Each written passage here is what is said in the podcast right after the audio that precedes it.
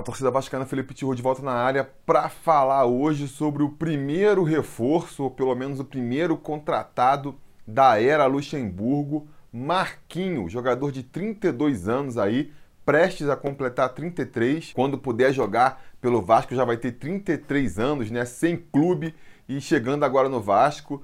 E pelo que eu falei até aqui, já dá para ter uma ideia do que espera a gente aí, né? Mas não vamos nos adiantar aqui, vamos comentar primeiro um pouco sobre a carreira desse jogador, então, desse meio-campista que deve estar tá acertando com o Vasco agora. Pelas informações que chegam, já fez até os exames médicos e deve ser anunciado essa semana oficialmente no Vasco aí.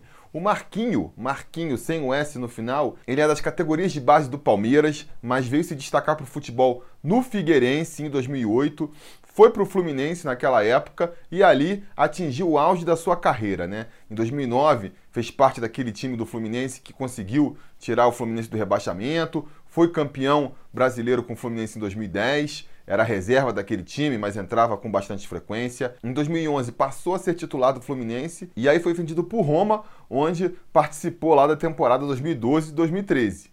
Esse período aí, que vai de 2009 até 2013, é realmente o auge da carreira do Marquinho, que depois vai começar a transitar aí por clubes menores sem grandes resultados expressivos. Em 2013, por exemplo, ele vai para o Verona da Itália, já é um clube menor. Depois, no ano seguinte, ele vai para a Arábia Saudita, disputar o campeonato da Arábia Saudita, que não é nem um pouco forte. Volta para a Itália, mas novamente para jogar num clube menor, né, na Udinese. Vai mais uma vez para a Arábia Saudita, que não pode ser referência para ninguém. E aí, em 2016, volta para o Fluminense, mas sem conseguir o mesmo destaque que tinha conseguido na sua primeira passagem. E o pior de tudo, ainda vai sofrer uma contusão bem grave no joelho nessa passagem, vai ficar um ano inteiro parado. O ano passado ele passou inteiro sem atuar por causa desse problema no joelho.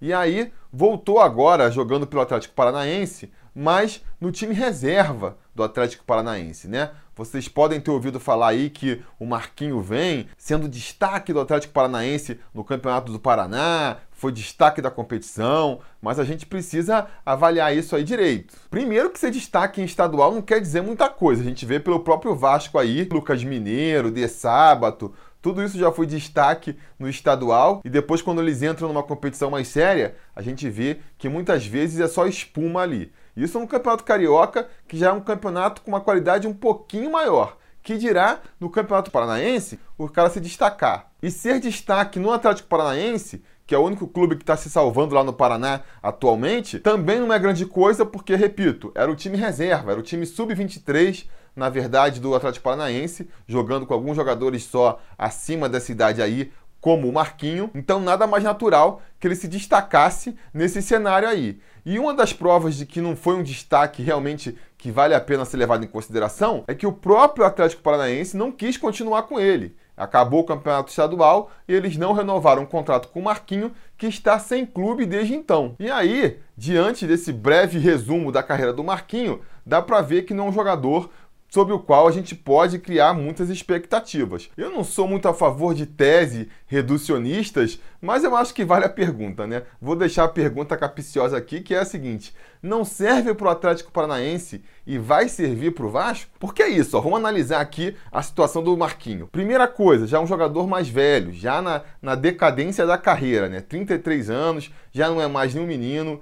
E para um jogador com as características dele, que se apoiava muito no físico, para criar suas jogadas, isso é especialmente complicado, porque sempre que eu critico o jogador por ser velho, vem gente usar exemplos de jogadores velhos que ainda jogam bola. E, gente, é claro, isso não é uma regra imutável. Tem várias coisas que têm que ser levadas em consideração, né? Se você está falando de um jogador mais técnico, mais habilidoso, que joga mais com habilidade do que com físico, ele consegue jogar um futebol de alto nível por mais tempo. É o caso de um Juninho Pernambucano, de um Felipe, que conseguiram esticar sua carreira por mais tempo porque se baseavam muito no seu próprio talento. Ou então são jogadores que cuidam muito da sua forma e também conseguem prolongar bastante a carreira, um Zé Roberto, um Ricardo Oliveira, mas são claramente exceções, são claramente exceções. Você pega um jogador que nem o Marquinho agora, que repito, é um jogador que seu futebol é muito baseado no seu físico e que por um motivo ou por outro, a gente vê que o físico já não está mais aguentando. Como é que a gente diz isso? Pela queda de rendimento que a gente vê no futebol dele, a gente vê pela carreira dele, e também por essa lesão grave que ele teve no joelho. é mais um indicativo de que ele está tentando forçar o corpo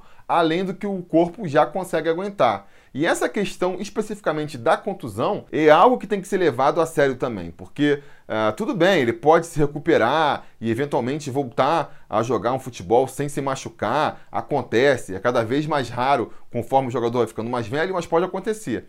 Agora, o histórico do Vasco em relação a isso não é muito animador, né? Se a gente pegar os jogadores recentes que vieram para o Vasco com problema de lesão, nenhum se criou aqui no Vasco. Luiz Fabiano chegou machucado e ficou machucado no Vasco, não se recuperou. O Breno chegou em 2017, teve uma sequência boa, logo se machucou também. Tem o caso do Marcelo Matos, ficou dois anos e meio machucado no Vasco. Então, trazer um jogador que já tem problema de contusão para ver se ele consegue dar a volta por cima do Vasco é preocupante. Já é preocupante.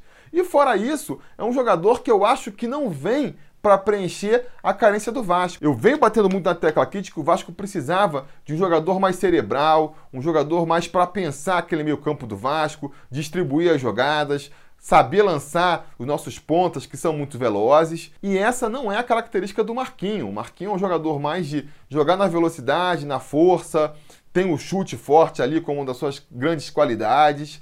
Sinceramente, eu acho que não é o tipo de jogador que o Vasco está precisando agora. Se ele tivesse vindo em grande forma, no auge da carreira, fosse uma oportunidade, beleza, vamos trazer um jogador bom aí que sempre ajuda no Vasco.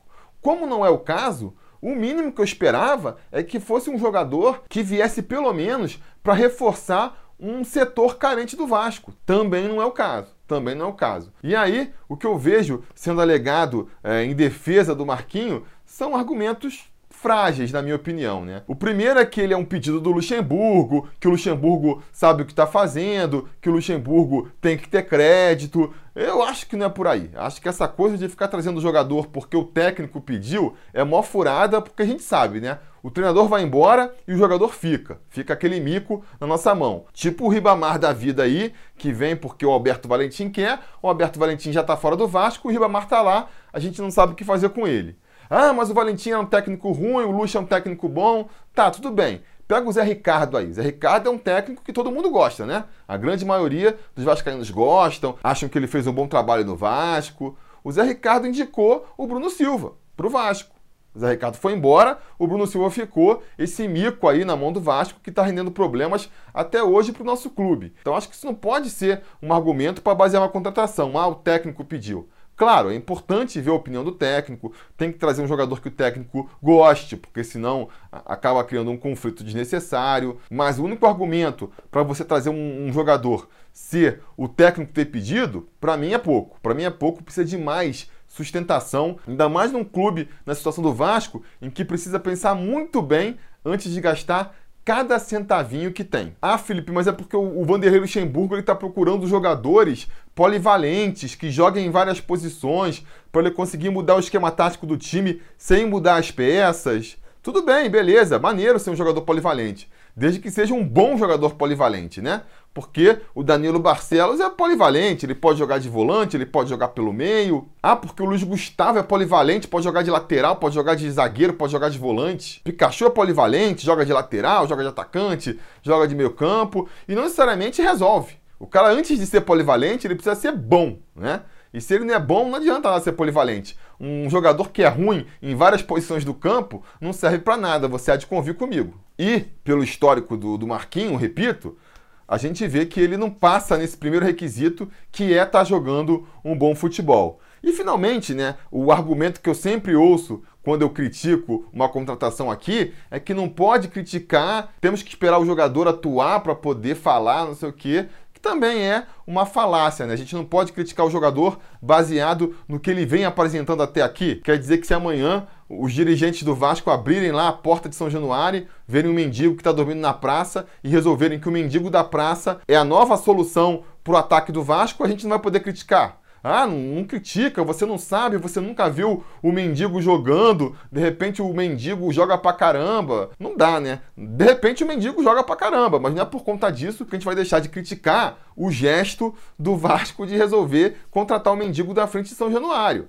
E mesma coisa serve pro Marquinho aqui. Eventualmente ele pode dar certo no Vasco? Eventualmente pode. A gente tem casos aí na história de apostas que estavam fadadas ao fracasso e que até acabam dando certo. Agora, as probabilidades disso acontecer são pequenas, por conta de tudo isso que eu falei até aqui agora, né? Vou resumir. É um jogador já velho, que já passou muito do, do auge da sua carreira e que mesmo no auge não chegou a ser um jogador fora de série, vem com problema de contusão grave e o Vasco não tem no seu histórico recente se mostrado muito bem sucedido em conseguir recuperar esses jogadores. É um jogador cujas características não vão encaixar bem no time do Vasco, não vem para suprir uma carência do Vasco. Diante de tudo isso, sinceramente, eu só posso reprovar essa contratação. Eu acho que não tem nada a ver. A gente está enxugando o elenco do Vasco, porque justamente contratou um monte de jogador que não servia, e aí nem terminou de enxugar o elenco, já está inchando ele de novo, com um jogador que tem baixas chances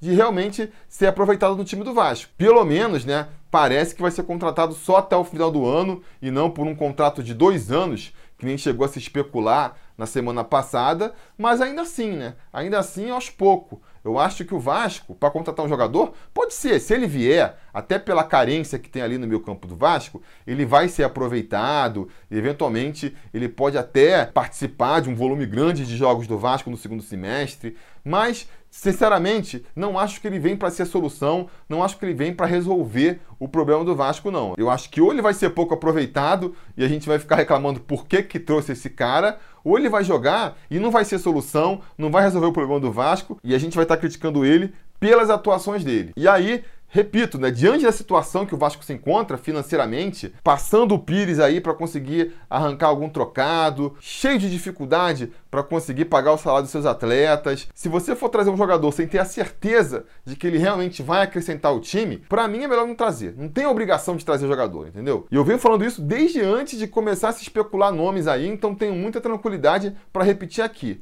Ou traz um jogador que vem para ser titular incontestável, que vem para claramente mudar o time do Vasco de patamar, né? fazer realmente o time do Vasco ficar melhor, ou então é melhor não trazer ninguém. Vamos com o que tem aí, aproveita mais a molecada da base, dá mais chance para quem já está aí.